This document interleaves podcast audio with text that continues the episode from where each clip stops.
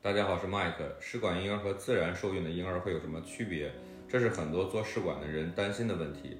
如您所想呢，这个问题在辅助生育领域已经被科学家研究过几十年。第一个试管婴儿的案例是一九七八年，也就是四十三年前，他出生在英国，名叫布朗路易斯。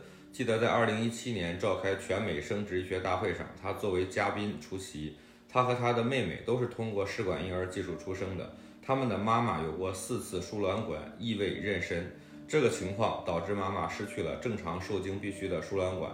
这两位姐妹和其他试管婴儿一样，也拥有自己的孩子。目前来看，她们都是非常健康的。